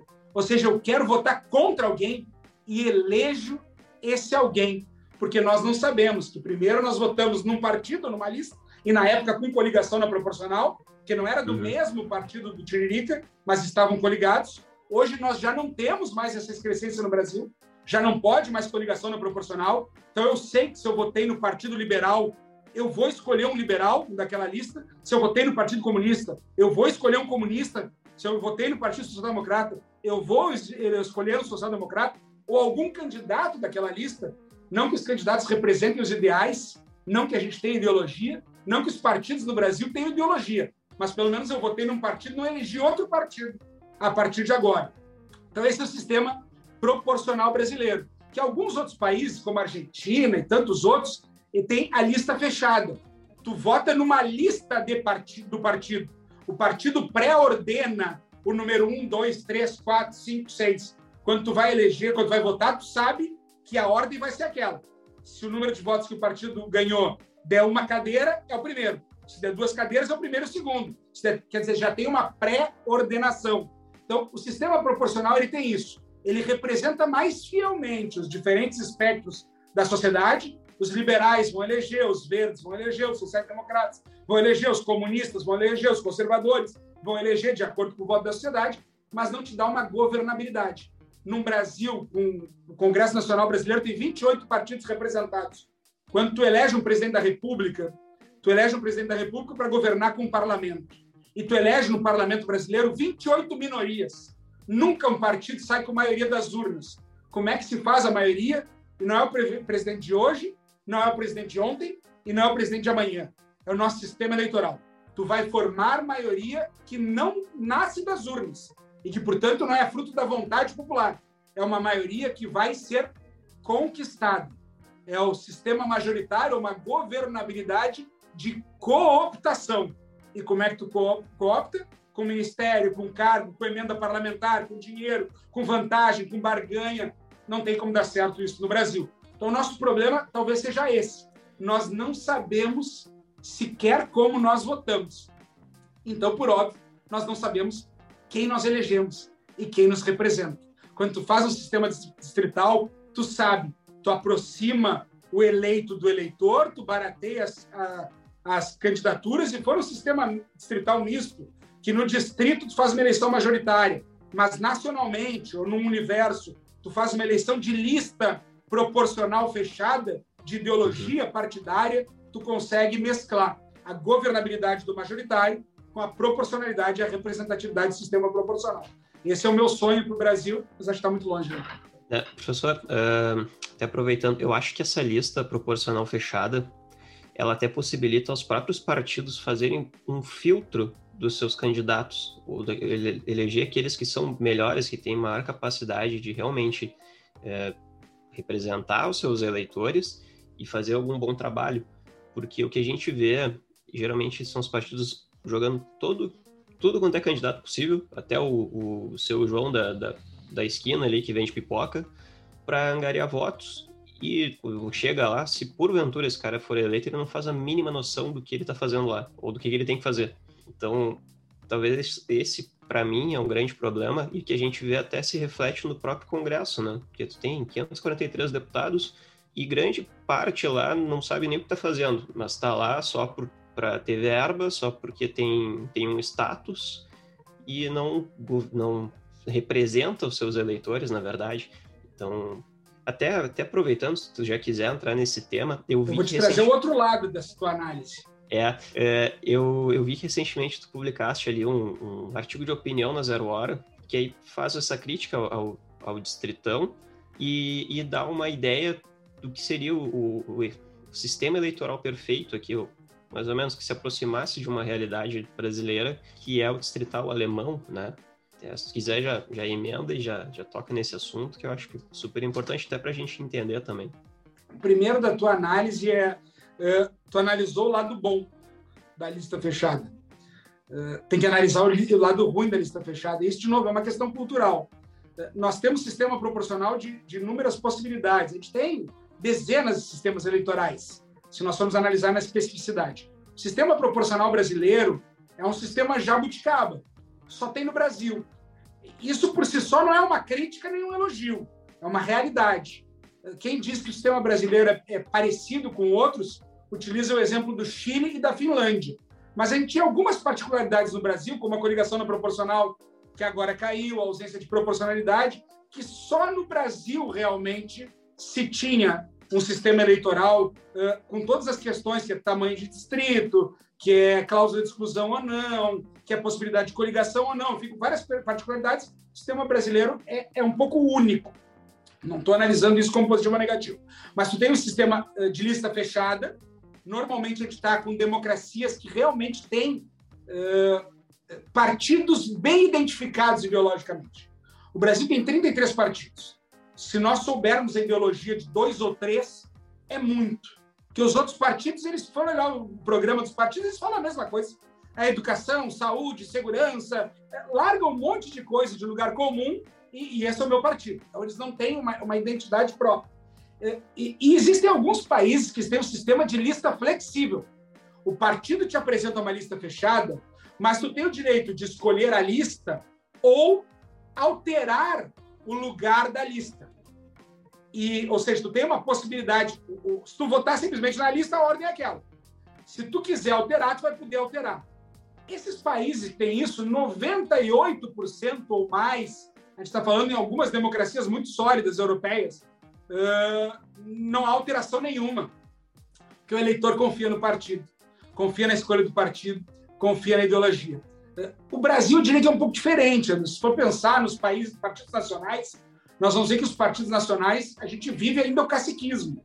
A gente vai ver, e é com pouquíssimas uh, exceções, presidentes nacionais de partidos que mandam no partido. Que muitas vezes é o filho dele que é o presidente da juventude, é a mulher dele que é o presidente das mulheres, uh, enfim, tem um comando absoluto. Então, os partidos no Brasil, eles são muito pouco democráticos internamente. Os partidos brasileiros, como regra, internamente, são autocráticos, são ditatoriais. Quando tu der uma lista fechada, a gente precisa ter duas premissas. A tua premissa com a qual eu concordo. Se os partidos forem democráticos, se os filiados puderem decidir, quer dizer, quem participa puder decidir, acho que tem um caráter muito interessante. Agora, se os partidos forem como são no Brasil, a gente vai ter um caciquismo um, uma ditadura da, da, dos, dos partidos e nós vamos simplesmente reeleger os mesmos. Não vai ter oxigenação dentro dos partidos e a lista que vai ser apresentada é com quem já está lá. Quem tem poder, quem tem caneta, quem tem dinheiro, quem tem mandato, quem tem cargo. Então as listas vão simplesmente repetir quem já está lá e a gente não vai ter oxigenação, a gente não vai ter, enfim, aquilo que precisa da democracia. Quando eu uh, falo aqui desse Against Elections, desse livro aqui, vale a pena. David Van Heybroek, o, o, o, a introdução é do Kofi Annan. É, ele é um pesquisador muito sério, muito sério. Tem em português, contra eleições. Esse livro tem em português. Uh, até estou sem ele aqui, mas ele também tem em português. O, o que, que ele diz? A democracia representativa que nós temos hoje, ela é. Uh, como é que eu vou chamar? Ela é uma, um, uma democracia quase oligárquica. Se nós formos analisar o parlamento brasileiro, nós vamos ver 12, 13% de mulheres. E a gente tem mais de 50% de eleitoras mulheres.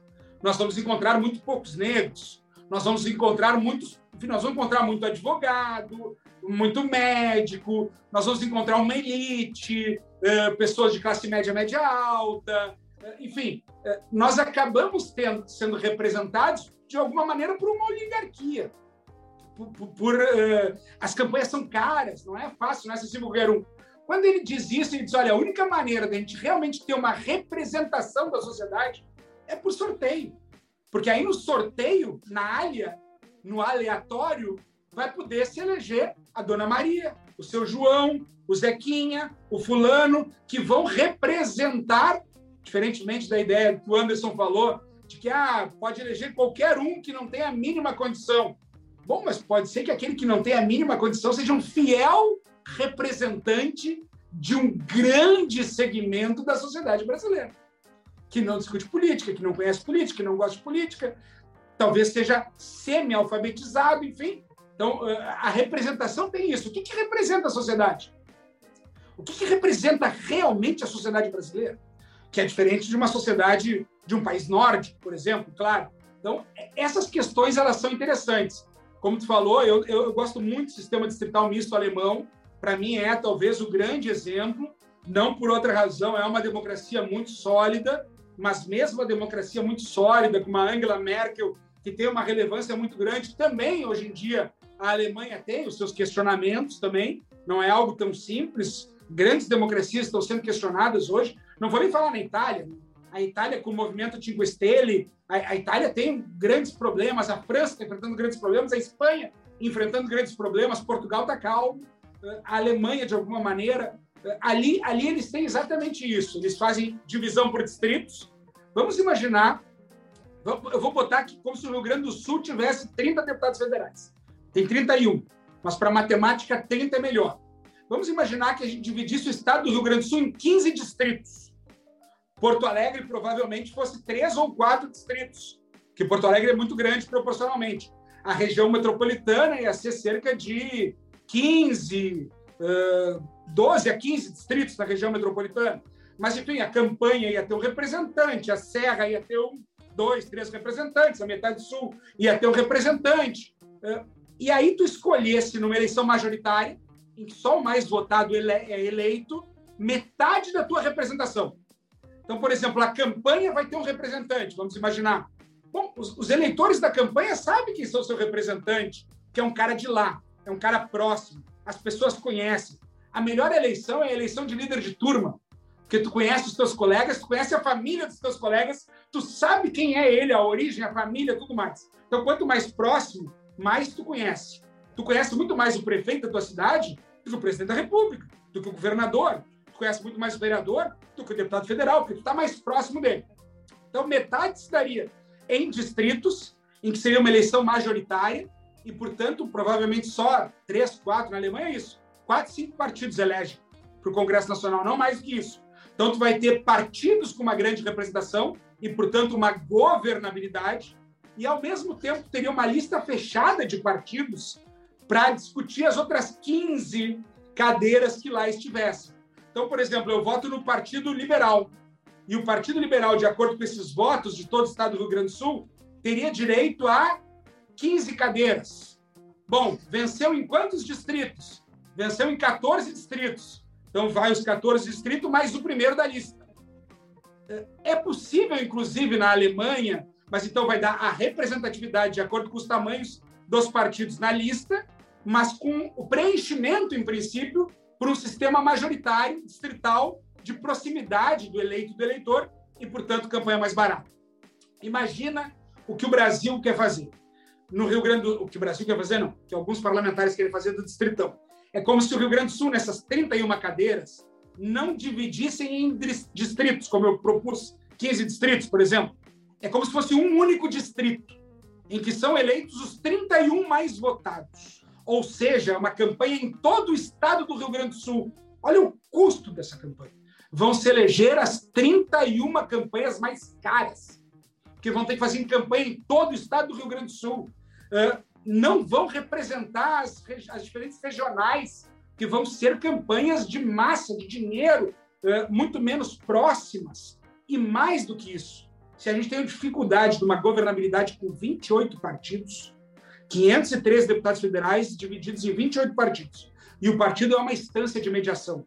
Um presidente, quando vai negociar, negocia com um partido, e o partido tem ali seus 10, 15, 20 representantes. Tem que fazer algumas negociações individuais? Tem. Mas o partido, em princípio, é uma instância de mediação.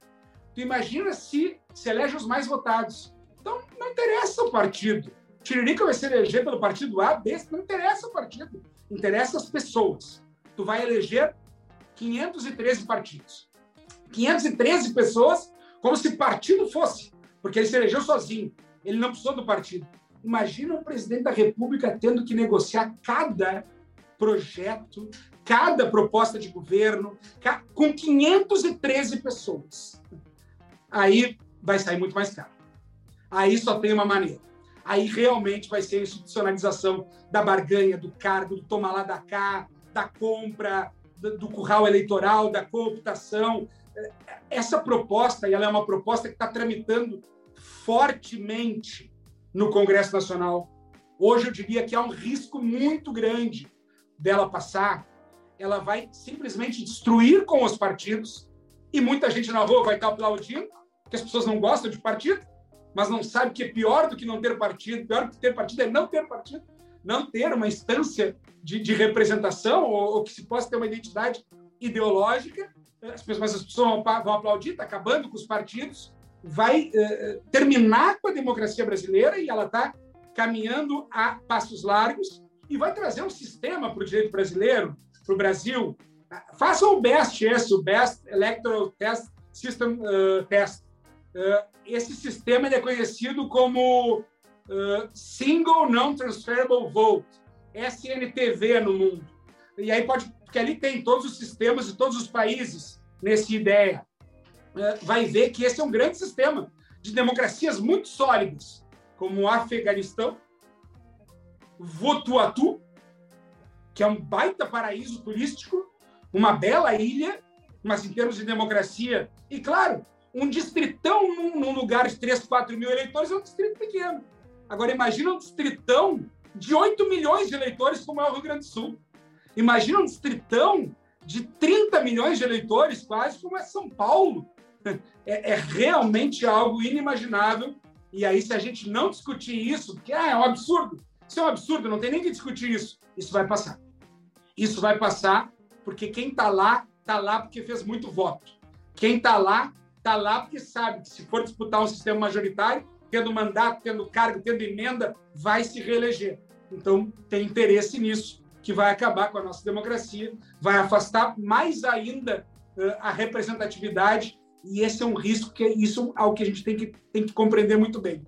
O Tiririca foi um grande, e me entendam bem, foi um grande estelionatário nessa, nesse slogan de campanha dele, porque pior que tá, fica assim pior que tá, pode ficar. Nada é tão ruim que não possa piorar, nada é tão bom, tão bom que não possa melhorar. Por mais que nosso sistema seja muito falho, e ele é, tem muita coisa para melhorar, ele também pode piorar. E o que está em discussão é uma forma de piorar isso. E se a gente quer atacar a crise da democracia, a gente vai trazer como solução aquilo que não vai trazer a crise da democracia, vai acabar com a democracia. Desculpe o desabafo. o meu comentário sobre isso, de que pode piorar sim e que com certeza pode piorar. É, até na minha dica ali, no final do programa, a gente reserva um espaço para dicas dos, de todos os participantes. E eu vou falar sobre. Tu imagina o Inter tá jogando, o ataque não tá funcionando ali, tá ali com Caio Vidal, Yuri Alberto, Galhardo, não tá jogando nada. Tu diz, meu Deus do céu, não Vai pode entrar piorar. O Guerreiro. Aí entra o Marcos Guilherme. Pode piorar. Pode, pode piorar, piorar sim. sim. Não, o, o, comentário que eu ia fazer é uma fala, é, um, é uma citação famosa do Churchill, que não sei se o professor conhece, mas ele fala que a democracia é a pior forma de governo. Fora todas as outras. É, fora todas as outras. Então é um. É, um, é uma, uma frase que, que gera um, uma certa. Tu fica pensativo, assim, né? Realmente. Aliás, deixa, deixa eu recomendar, já que a gente está aqui falando em vários assuntos, tem muitas questões que são interessantes a gente ver de maneira atrativa. O primeiro deles é um livro do Giovanni Sartori, que é 30 lições sobre democracia. Ele tem livro de mil páginas sobre democracia. Mas ele, ele uma vez foi convidado para falar sobre democracia na RAI, na grande emissora de televisão italiana em horário nobre. Esse no horário do Jornal Nacional. Ele tinha cerca de quatro minutos para falar sobre capítulos, pílulas de democracia. É, foi um grande desafio, porque é um tema muito complexo, e ele resolveu, então, criar 30 lições sobre democracia. 30 microcápsulas, 30 programetes de 3, 4 minutos, em que ele falava sobre uh, caminhos, lições sobre democracia. Esse livro é em italiano, mas ele tem em espanhol. 30 lições sobre democracia. Isso é uma leitura muito fácil. Cada lição de democracia é três páginas. Então, essa é uma barbada de ler, e ali a gente vai ver a história da democracia antiga, democracia moderna, liberalismo, socialismo, uh, multiculturalismo, pluralismo, uh, enfim, vai ver todos os assuntos que tratam o, a ditadura do politicamente correto, enfim, vai estudar 30 lições sobre democracia, bem simples de se ver. Ele fez isso, e imagina, em 3, 4 minutos, falando de, de algo tão importante na RAI. Vale a pena esse livro. E depois sobre séries. Tem uma série que eu estou vendo que eu realmente me apaixonei. Terminei, eram três temporadas, mas terá agora uma quarta temporada, se chama Borgen. Borgen é o apelido de Christian Borg, que é o palácio da Noruega, da Dinamarca, em que o único palácio do mundo que fica na Dinamarca que tem os três poderes no mesmo palácio. Imaginem a sede no Brasil em que está lá o Supremo Tribunal Federal, o Presidente da República, a Câmara dos Deputados e o Senado. É como se fosse isso. Está lá nesse Christian Borg, nesse Borgen, nesse apelido, que é o Borgen, uh, o primeiro-ministro, a rainha tem um gabinete, está lá o judiciário e está lá o legislativo. E essa série conta sobre a política, eu, eu lembrei porque o, o Kaiser falou do Church. Essa série trata da política da Dinamarca. São três temporadas de dez episódios cada um. Então, 30 episódios e em breve teremos a quarta temporada cada episódio começa com uma citação. Via de regra, Churchill, Maquiavel, Sun Tzu, basicamente grandes politólogos que tratam desse assunto. Então tem uma do Churchill maravilhosa também, que é quando teu par... tem gente que muda de partido para preservar os seus princípios. Tem gente que muda de princípios para preservar o seu partido. Então, é, e, e, cada episódio começa com uma citação dessas, do Sun Tzu, da arte da guerra, essa, essa do Churchill, muitas uh, do Príncipe, do Maquiavel, e cada episódio se desenrola a partir daquela, daquele ensinamento político.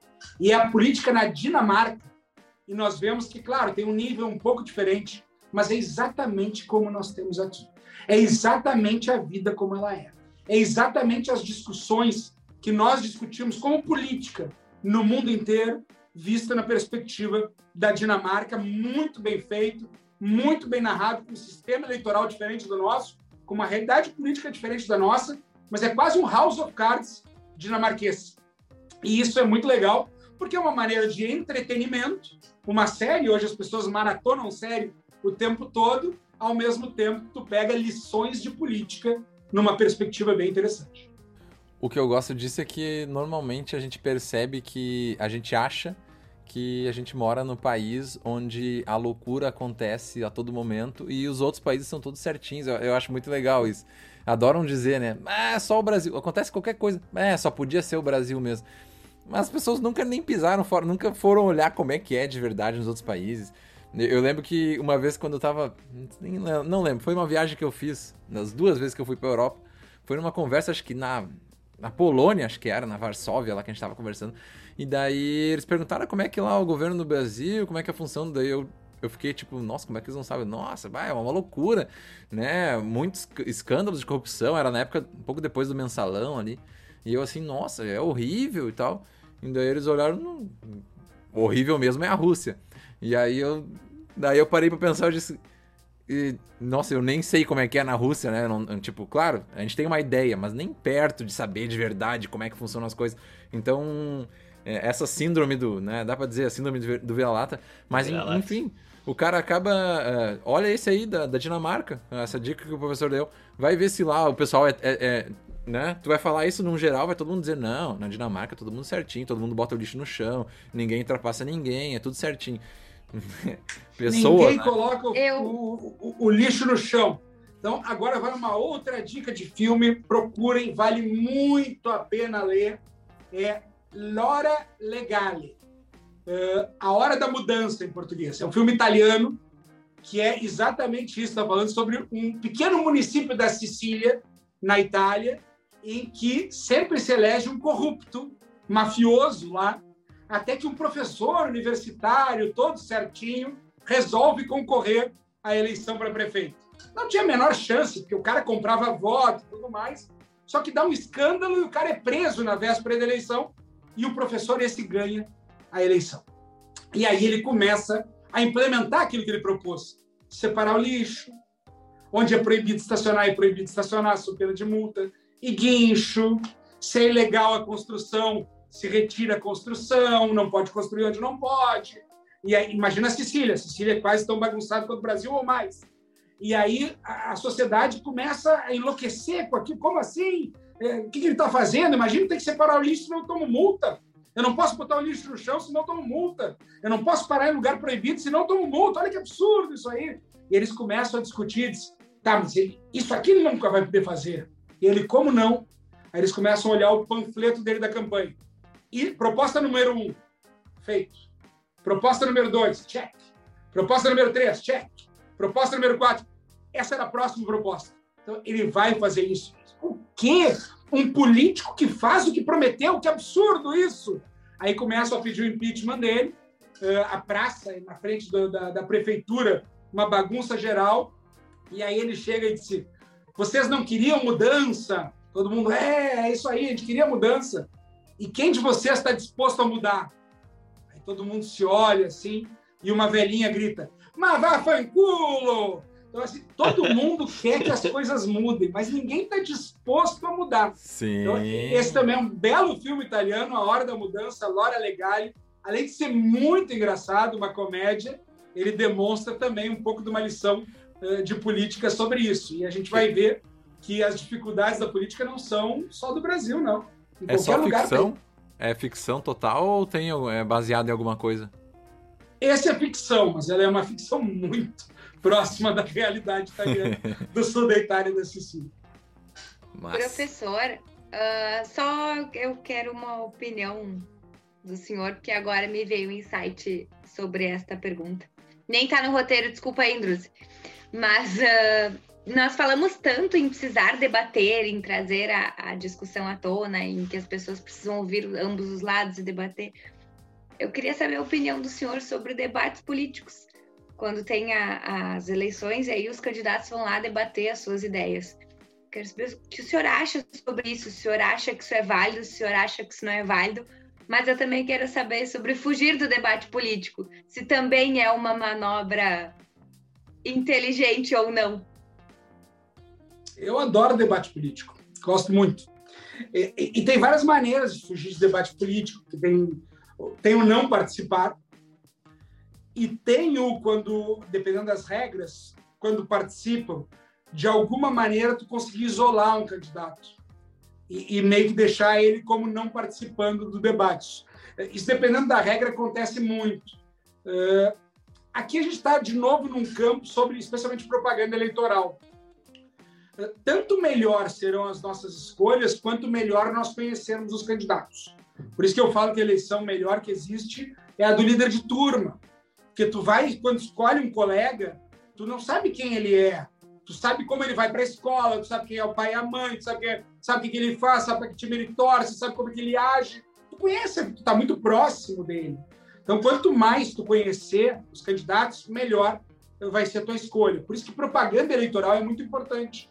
E no Brasil a gente tem uma série de restrições à propaganda eleitoral que a gente não tem, por exemplo, nos Estados Unidos. E isso se questiona muito. Porque, claro, a gente tem que cuidar no Brasil com algumas outras questões que talvez não existem em outros locais, como abuso de poder, compra de voto, eh, especialmente abuso dos meios de comunicação, abuso do poder econômico. Eh, nos Estados Unidos, tu pode comprar um horário eleitoral. No Brasil, o horário eleitoral ele é absolutamente engessadinho. O teu tempo é de acordo com a proporcionalidade do tamanho do partido, dos números de candidatos, ele é tudo feito uh, matematicamente a partir da lei. Imagina se no Brasil tu permitisse que alguém comprasse o horário do Jornal Nacional da Globo. A gente não está preparado para uma tamanha liberdade que em outros países talvez esteja. Mas é fundamental que a gente possa ter propaganda, e claro, a propaganda é gravada num belo estúdio, com uma bela produtora, com um belo marqueteiro, que orienta o que tu tem que falar. O candidato está falando ali, dificilmente aquilo é o que ele de fato escreveu. É provavelmente alguém que escreveu para ele pensando em pesquisas e no mercado eleitoral. Quando tu está num debate, por mais que tu, esteja, tu tenha orientações, tu está no ao vivo, na vida como ela é. E o sujeito se perde ou não. É, esse, agora fazendo spoiler do Borgen, esse é exatamente da, dos últimos dois capítulos da última temporada, em que num debate eleitoral se muda completamente o resultado por descompensar um candidato que não estava preparado uh, por uma determinada pergunta e perdeu uh, a compostura, enfim, mostrou o que, que ele era, de fato, mas que as pessoas não conheciam. Então, o debate ele tem isso, que ele tem essa espontaneidade, ele tem essa autenticidade, embora, por exemplo, Porto Alegre. Porto Alegre foi uma eleição para prefeito com 13 candidatos. Um debate com 13 candidatos, ninguém consegue ver, ninguém consegue falar, não tem aquele embate propriamente dito. Agora, olha a eleição presidencial americana. Tu está falando no Trump e no Biden. São dois candidatos durante duas horas debatendo. Bom, é uma troca de farpa. Tu, tu consegue conhecer um pouco melhor. Então, isso também tem a ver com o sistema eleitoral, isso também tem a ver com a quantidade de partidos e a quantidade de candidatos, mas o debate eleitoral, é de alguma maneira, apresenta um pouco eh, do ao vivo do sujeito e que às vezes tu não consegue maquiar, algo que num programa eleitoral, no santinho, no material gráfico, tu vai conseguir maquiar. Então, acho fundamental o debate e, e acho que a sociedade cresce e ganha muito uh, quando consegue ver as pessoas num enfrentamento, num confronto direto. Agora, a tua pergunta sobre não participar de debate, não participar de debate, ser eleito, foi uma estratégia. E a sociedade é que elegeu. Então, isso também, porque não é a primeira vez. Já se teve isso. Já se teve isso no passado. Sim. Já se teve mudança de eleição no último debate. Como já se teve, e normalmente quem está ganhando, que é o menos campanha possível, o menos debate possível, que está liderando. O debate é bom para quem precisa crescer, para quem precisa espaço. Então, isso também faz parte de estratégias políticas, e aí cabe a todos nós, enquanto cidadãos eleitores, conseguir compreender a estratégia política e conseguir compreender o que, que eu quero para um presidente, para um governador, para um prefeito.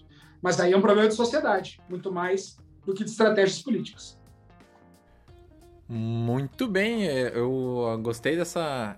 Eu queria fazer só um apontamento que eu gostei da, da frase de que a melhor eleição é a do líder de turma.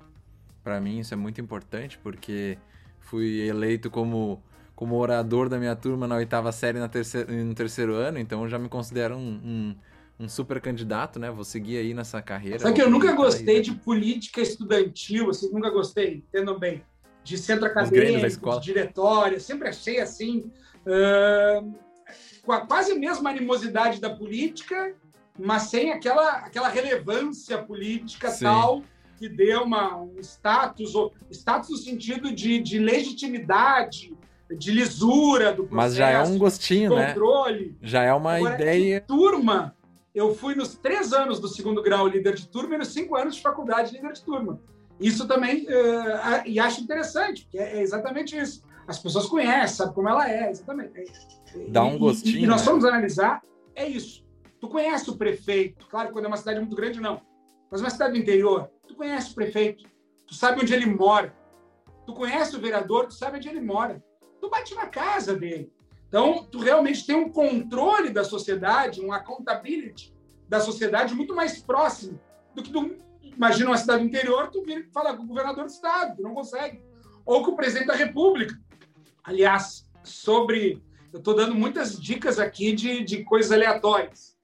O episódio do é Porta dos Fundos sobre a construção de Brasília, é, ficção também, mas o episódio do Porta dos Fundos sobre a construção de Brasília é imperdível. Naquele argumento de imagina a capital federal no Rio de Janeiro ou em São Paulo, com milhões de habitantes do lado, e até protesto todo dia. Bota lá no meio do cerrado, bota lá no meio onde não tinha nada, que vai ser muito mais difícil o deslocamento dos grandes centros para protestar, para reclamar, para pressionar uh, o governo. Ficção. É... Mas é um belo episódio. Importante, né? Eu gosto muito, mano. Porta dos Fundos é. Até ultimamente não tenho olhado tanto, mas, mas eu acho espetacular e genial como eles conseguem usar da comédia e, e fazer aquela aquele negócio que é o engraçado da comédia, né? De tu forçar, assim, de tu colocar num limite que, que fica. É, é, é genial mesmo. É, um humor o... crítico, às vezes. Construção de Brasília e bala de borracha. São os dois melhores para mim. bala de borracha é espetacular. vale a pena mesmo. Bom, uh, falando ali sobre, sobre o, o, o, que a Renatinha falou, vou puxar né, a importância do debate, a importância, como o professor falou aí no episódio inteiro, como é importante falar sobre isso. E esse seria o nome do episódio, assim, o voto impresso e a reforma política e, e o, o, sistema é, eleitoral, a democracia em si, é, se vale a pena falar sobre. E pelo visto vale sim, né? Pelo que a gente conversou aqui, é muito importante. A democracia, como disse o professor, a democracia é muito mais do que tu simplesmente ter o voto de cada pessoa, o sim ou não de cada pessoa num nome específico. E é muito mais o debate, né? É muito mais é, a participação mesmo, não só aquele aquele teu tua clicada ali na urna e, e foi embora. Então, eu acho que é mais ou menos nessa. A gente tem uma perguntinha final para fazer pro professor, mas é mais, é, é mais ou menos nessa essa lida aí. Não sei se vocês querem dar um, um comentário final antes da pergunta derradeira, mas acho que é mais ou menos isso, né? Chegamos à conclusão, se dá para dizer conclusão, de que é muito importante o debate e a conversa e não não passar por assunto, que senão o assunto começa a aumentar, aumentar quando vê ninguém argumentou e virou virou a granalização, virou a polarização e e não teve conversa. Eu gosto do Tiririca. Democracia, pior que tá, fica. Fica. Ele nos mostrou que sim. Eu só quero, só para complementar, Alemão, é, puxar uma frase que eu usei no último episódio, que o conhecimento ele traz a luz e a luz traz a angústia. Mas no caso de hoje, o conhecimento nos traz uma luz e até eu comentei com os meninos no último episódio que eu não tinha entendido o que, que era a pergunta do Senado quando se referia ao voto impresso, se era voltar a votar com papel e esquece urna eletrônica e volta tudo. Então eu quero agradecer ao professor pela disponibilidade de hoje, porque foi de fato muito esclarecedor esse episódio. Sabe que esse, esse é um problema, Renato, porque tem, tem muita gente que propõe isso sem saber o que está falando. Mas tem uh, políticos que propõem o voto impresso sabendo e realmente acreditando que possa ser melhor. Então, propõe, propõe seriamente, não estão propondo uh, porque realmente querem o caos, não, propõe porque acham que aquilo é melhor. E aí eles não eles não estão propondo o retrocesso da volta uh, para o voto de papel, mas sim a possibilidade de uma, de uma dupla conferência com algo que não vai tocar e, e, e macular o segredo do voto. E é importante isso mesmo, porque isso que tu falou é o que muitos críticos da discussão fazem. Eles ridicularizam a discussão como se fosse voltar para a época das cavernas, é quase isso, para tempos pré-históricos, e dão exemplos. Ah, então agora nós vamos acabar com o celular, ou agora nós vamos acabar com o computador, ah, agora nós vamos fazer petições à mão e não uh, máquina de escrever. Não, não é isso. E, e quando acabam para fazer valer o seu argumento, ridicularizando o argumento dos outros, sem enfrentar o tema mesmo, ou seja, trazendo uma fake news, que não é isso, não é votar, voltar, voltar a votar com papel, tu acaba dando força para quem quer tumultuar. Então, tem que enfrentar isso dizendo, olha, não há necessidade de voto impresso porque as urnas são confiáveis. Ok. Agora, também, se forem fazer o voto impresso, calma, não é uma sangria desatada se a gente estabelecer simplesmente uma possibilidade de dupla checagem. Uh, vai ter um custo, é verdade, mas é um custo que não é caro para a democracia, desde que a gente tenha o controle que aquilo não é para simplesmente ficar revendo e, e, fazendo revisão da eleição o tempo todo. Não é isso. É só para uma eventual, muito rara auditoria se houver eh, suspeitas sérias de fraude e de comprometimento da eleição. Bom, aí é algo que eu acho desnecessário. E se é desnecessário, não tem por que pagar tudo isso. Sendo desnecessário, pagando tudo isso, gerando talvez uma, uma discussão maior, não, não, não, não, não seria relevante, não seria importante fazer isso. Agora, não se pode desconsiderar que esse debate ele existe e ele precisa ser enfrentado com argumentos muito sérios e responsáveis, sob pena de a gente ter ali em 2022 uma crise da nossa democracia representativa que nós não conseguimos nem imaginar hoje e que às vezes parece estar se caminhando nesse sentido. Que beleza! Bom, então a gente já sabe que o próximo episódio com o professor Paim vai ser sobre o VAR. O VAR veio para ajudar a checagem dos lances ou só para tumultuar? Mais ou menos essa é a conclusão. Então. Boa! Boa! e, e, tu sabe que, de novo, é a questão do Sartori. A democracia é uma grande máquina, um grande carro, e o problema é o piloto. O VAR é uma tecnologia, o problema é o operador. Sim, é o que é a conclusão que estão chegando realmente, né? Se, se for rapidinho ali, se não, se não ocupar o tempo, já no nosso assunto de, de futebol. E se não tiver é... mudança de interpretação para um lado ou para o outro, de acordo Isso. Ah, uma hora é bola na mão, outra hora é mão na bola, dependendo do time. Se tem a camisa do Flamengo é pênalti, se é contra o Flamengo não é pênalti. Bom, aí é complicado. A, a bola na mão é a discussão eterna. Essa aí é, é o ovo e a galinha. Essa aí não, não existe. Bom, então tá. Uh, acho que, gente, quem ouviu esse episódio até aqui saiu com certeza muito mais, uh, né, com muito mais conhecimento sobre o sistema eleitoral e principalmente sobre o, o famoso voto impresso que as pessoas falam por aí uh, sem, sem se aprofundar em nada. Com certeza quem ouviu isso aqui já vai poder fazer aquela discussãozinha no bar quando voltar a pandemia, ou no Zoom, ou, no, ou, ou no, nas webconferências aí é, de uma forma um pouquinho mais ajeitada, né? Não tão bagunçada e sem, sem argumentos. E também sem ridicularizar, sem, sem fazer piada que não precisa só para só gerar e dar força para aqueles que querem realmente é o tumulto, a, a confusão. Professor, uh, nós vamos fazer a perguntinha agora que é uma já é uma tradição do nosso podcast. Todo convidado novo ele tem que responder a pergunta, que é a seguinte: se, se tu pudesse escolher uma pessoa viva ou morta, ou pode até ser uma pessoa fictícia, é, para tomar um café, né? Um café de meia hora, lá pode ser no Café Tortone, pode ser, onde tu quiser. Um cafezinho e bater aquela, aquela conversa, poder ter uma conversa calma e tranquila com uma pessoa que tu pudesse escolher. Quem seria essa pessoa? Olha, belíssima pergunta, sem dúvida nenhuma. Uh, acho que eu gostaria de conversar com Aristóteles. Ó, oh, acho, acho sobre que um pouco da democracia o... grega.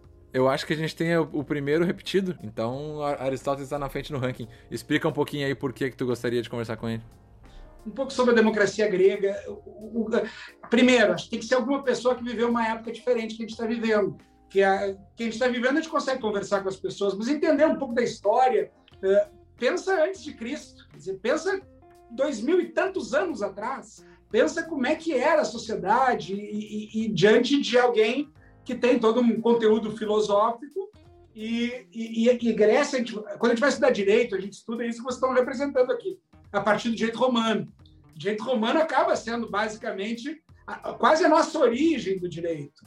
Mas o direito existe desde que a sociedade existe, desde que o homem existe. E, e se nós formos analisar, a Grécia é muito conhecida pela sua filosofia, mas se formos analisar também, a gente tem muitos instrumentos jurídicos ali. E a democracia é justo filosófico. Então, uh, Aristóteles acho que seria um, um belo exemplo de, de, um estudo sobre uma sociedade muito remota, antiga, desconhecida por nós plenamente, uh, de como se dava a ágora e a democracia uh, direta. E eu ia perguntar para o Aristóteles: olha, se lá no futuro, a gente está falando dois mil anos, Aristóteles, se as pessoas não exercessem mais o poder diretamente, uh, o Kratos, se o demo não existisse, exercesse o Kratos, diretamente, mas se escolhesse representantes para eles decidirem as questões, o que, tu acharia disso? Isso é democracia ou não? Acho que seria um papo interessante. Pô, ia ser uma conversa magnífica. E eu acho que até o, se perguntasse para Aristóteles há dois mil anos atrás, ele ia, ele ia dizer assim: ah, eu queria poder conversar com um professor de direito eleitoral daqui a dois mil anos para ver o que está acontecendo, viu só? Agora realizaram a conversa aí, nós vamos ter que fazer um, uma. Daqui a pouco já vai ser possível, viu? Esse negócio aí de. de, de... A, a última dica, então. Eu, eu não sou muito dos filmes do Woody Allen, mas Meia-Noite em Paris. É um filme do Woody Allen espetacular, que é um pouco isso também. A gente sempre quer viver numa, uhum. numa outra época e não no momento que a gente vive. Eu queria conhecer um pouco, uh, mas eu queria viver ainda na época que a gente vive. Sim, com as nossas tecnologias e com o teu time, né? O time é muito importante, né? não, não tenho dúvida que seremos campeões da Libertadores. Pode estar gravado? Bom, então tá. Tá gravado, é... professor, mas lamento, mas. É. Não Bom, vai a, a, gente que não vai ser, né? Isso a gente sabe, né? É, é. Não, Isso não em aula de lei das obrigações, eu diria uma condição Condição é um evento futuro e incerto. Ele não aconteceu, mas pode acontecer. Né? Para o Inter ser campeão da Libertadores 2021 é uma possibilidade. É, é remota. Para quem não participa, é certo que não será. Bom, então tá. Uh, dicas agora de final de episódio, rapidão, já que a gente já se passou muito. Alguém quer começar? Posso começar eu? Acho que o professor já falou tantas dicas que ele vai só poder reafirmar algumas. Né? Tem dica de série, tem dica de filme, tem dica de livro, tem tudo. É, eu já, eu já anotei todas aqui, a do 30 lições sobre a democracia, Giovanni Sartori, Borgen, Laura Legale, Meia-Noite em Paris, e vou mencionar também os outros ali, que era Democracia, o Deus que Morreu, e... Tem vários livros também ali. O é, eu acho que, eu acho que esses são. É, é, ah, contra eleições. Contra Isso. eleições também. Esse até eu já adicionei aqui na, adicionei aqui no carrinho da Amazon. É, o negócio. Né? Às vezes, às vezes acontece isso. As dicas dadas durante o episódio a gente já comprou na Amazon durante. O problema Inclusive, é ler, né? eu acho que a Amazon deveria nos patrocinar, de tanto que a gente compra livro enquanto está fazendo podcast. É... E aí eu vou falar que esse livro aqui eu comprei da Amazon Itália. Hum. Eu comprei no dia 9 de abril. No mesmo dia 9 de abril, eu comprei um livro de uma autora portuguesa de um sebo de São Paulo. No dia 12 de abril, o livro do Sebo de São Paulo foi postado nos Correios. Uhum. Não chegou até agora. Esse livro, no dia 13 de abril, da Itália, estava na minha mão, estava na minha casa. A Amazon é. Itália, a Amazon, a Amazon é impressionante. Ela te é. entrega no outro dia.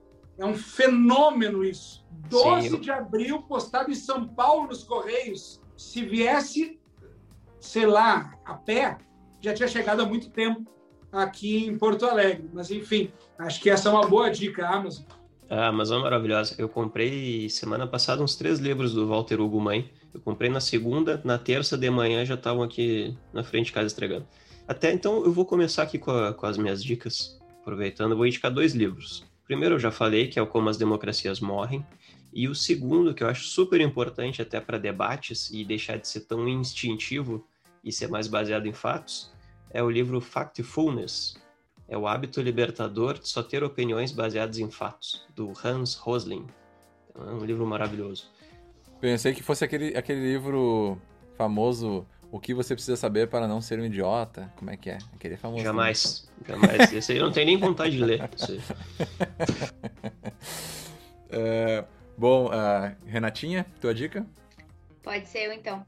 Ah, eu não consigo indicar livro, né? Eu não consigo ler na mesma velocidade que o Intrusi. Então vou indicar uma série que é House of Cards, que é maravilhosa.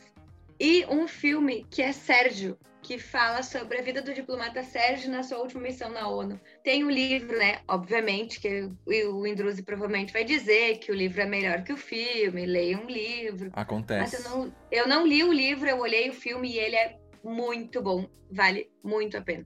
Aí, ó, o professor deve ter o livro que ele tá até procurando. procurando. Não, esse é o, é o livro que eu vou sugerir, que eu tava pensando agora nisso. o, o House of Cards é legal porque a gente sempre fala que tem o House of Cards brasileiro, né? Que tá acontecendo todos os dias aí. É só ligar os jornais e ligar a TV que tu tá vendo o House of Cards brasileiro bombando. A minha dica é. Até a frase do Churchill que eu mencionei antes é como é que a descrição do, do episódio de podcast começa com ela, que é o episódio de podcast chamado Democracia, o Deus que Falhou. É, eles estão falando sobre o livro, né? Que é do Os Sócios Podcast, do Bruno Perini da Malu Perini, que começou há pouco tempo e aí ó, o professor tá com o livro na mão. É um podcast que começou há pouco tempo, acho que a gente já indicou algum episódio deles aqui, mas ele é bem interessante mesmo, porque eles conversam. É, eles até puxam mais uma, uma conversa pro lado de que alguns ali defendem que o, o que eles queriam era a monarquia. E aí tu vai falar sobre, meu Deus, como assim a monarquia? E aí eles explicam que, né, quando tu vai conversar de verdade, assim, entender os pontos, claro que não, não é a monarquia essa que o rei manda e o resto obedece e rei, e rei é Deus, né, como era antigamente, mas que num sistema democrático como é hoje e uma monarquia, dependendo da monarquia, até seria mais interessante. Mas é, um, é uma conversa bem interessante com pessoas é, entendidas do assunto, assim, e entendidas de economia também, não só, mais, mais do lado da economia mesmo. Então eu sugiro bastante, é, recomendo esse, esse podcast aí. O professor, não sei se, se já foi dado todas, né? Acho que já. Mas é importante essa análise, porque tu tem o, o, o contrário da democracia é a autocracia, não é a monarquia. A monarquia é um sistema político é o presidencialismo. Então a gente uhum. pode ter democracias uh, monárquicas, democracias presidencialistas, monarquia presidencialista, monarquia. Opa. Entrou uma chamada no meio, mas já voltei. Então, isso precisa se compreender. A gente tem de novo entrou, vamos ver se agora vai parar. A gente tem, a gente tem uh, monarquias democráticas e monarquias autocráticas. E nós temos presiden, uh, presidencialismos democráticos e presidencialismos autocráticos. Então, esse é o primeiro ponto. Sobre livros, então, de novo, Against Elections. Uh, falei também no 30 lições do, do Sartori, para mim, é a principal dica. Para quem quiser um pouquinho de filosofia de, de maneira lúdica, os Simpsons e a filosofia. Caramba, São grandes filósofos de Harvard falando sobre grandes filósofos com base nos personagens dos Simpsons. É muito interessante. Então, por exemplo, Nietzsche e o Bart. Então, é bem interessante. Tem um livro que eu gosto muito, que é O Homem que Calculava, do Malbatarran, que na verdade é Júlio César, é um matemático brasileiro, mas que esse nome não venderia. Então, ele vendeu com o nome como se fosse Malbatarran, e ele explica uh, casos matemáticos históricos, aquele do real que some, vários casos que a gente uh, enfrenta de brincadeira no dia a dia, com base em questões do Antigo Oriente Médio. Então, com base em camelos, com base uh, a, a, suposta origem do tabuleiro de xadrez, enfim, várias, progressão geométrica. Então, várias, o homem que calculava do Malbatar é muito legal. sobre filme, eu sugeri, então, Laura Legale, A Hora da Mudança, Sobre séries, só para não repetir, Borgen é sensacional. A Renata falou em House of Cards. Eu vou sugerir uma terceira que entra no âmbito político. Então, House of Cards, política americana. Borgen, política dinamarquesa. Marseille, política francesa. Muito legal a série Marseille, com Gerard Depardieu. Uh, Netflix também. Uma baita série para assistir. Que espetáculo! Pô, eu acho que é o episódio. Não, eu não acho, eu tenho certeza que é o episódio mais recheado de dicas. Com certeza. Estouramos todas as dicas aí. Só para acompanhar e terminar de ver essas dicas aí, o pessoal já vai ter terminado o ano 2021, já vai ter até. Vamos estar na eleição já. Então tá, gente, acho que era isso. Queria né, agora, para finalizar, agradecer a presença do ilustre professor Gustavo Paim, que é uma honra e foi uma aula realmente numa. Se tu vai pagar por uma disciplina e ouvir uma aula, talvez tu não aprenda tanto como, como a gente aprendeu hoje aqui. Então, muito obrigado, professor, por ter topado, ter participado com a gente aqui. Já participaram ah, não, muitos pago? professores. Eu achei que fosse pago, desculpa, não sabia. É, então, isso aí. Um gente... dia, um dia vai ser. É, um dia a gente conversa. Ainda não estamos com todo esse potencial, mas chegaremos lá. Ah, acho é, que a partir vai... de agora sim, né? Vai dar, vai dar, vai dar. Mas a gente queria agradecer bastante aí por a, a, disponibilidade, né? Não é. Hoje em dia tá tudo meio corrido e, e se reservar horas de uma noite não, não é bem fácil assim. Então, logo topou também, um amigo já de, de uma certa data. Então, muito obrigado. E por vocês aí, já posso encerrar. Deixo as palavras finais. Olha, para falar sobre democracia, sobre política, sobre sistemas eleitorais, sobre representatividade, sobre séries, sobre filmes, sobre livros, contem comigo. Sempre um prazer. Indruzi, Renatinha, tchau, tchau. Não, Era isso? é, Quero só- agradecer só ao professor. agradecer. É. E aí eu agora eu sei porque eu não fui aluna dele, porque eu deixei pra fazer as optativas por último e aí me atrapalhei. E eu falei isso essa semana, final de semana ainda, sobre não deixar as cadeiras optativas pro final, porque às vezes tu acaba fazendo umas coisas que não é tão interessante assim, por simplesmente fechar a carga horária e foi assim que eu perdi a cadeira do professor. Desculpa, Ah, Tudo é professor. interessante, tudo é aprendizado. Agora, direito eleitoral é democracia. Esse é o assunto mais importante. Ah, Olha só, que fechamento. Então tá, encerrado. Muito obrigado. Valeu, galera. Um grande abraço. Até mais. Tchau, tchau. Sempre grato, sempre grato, galera.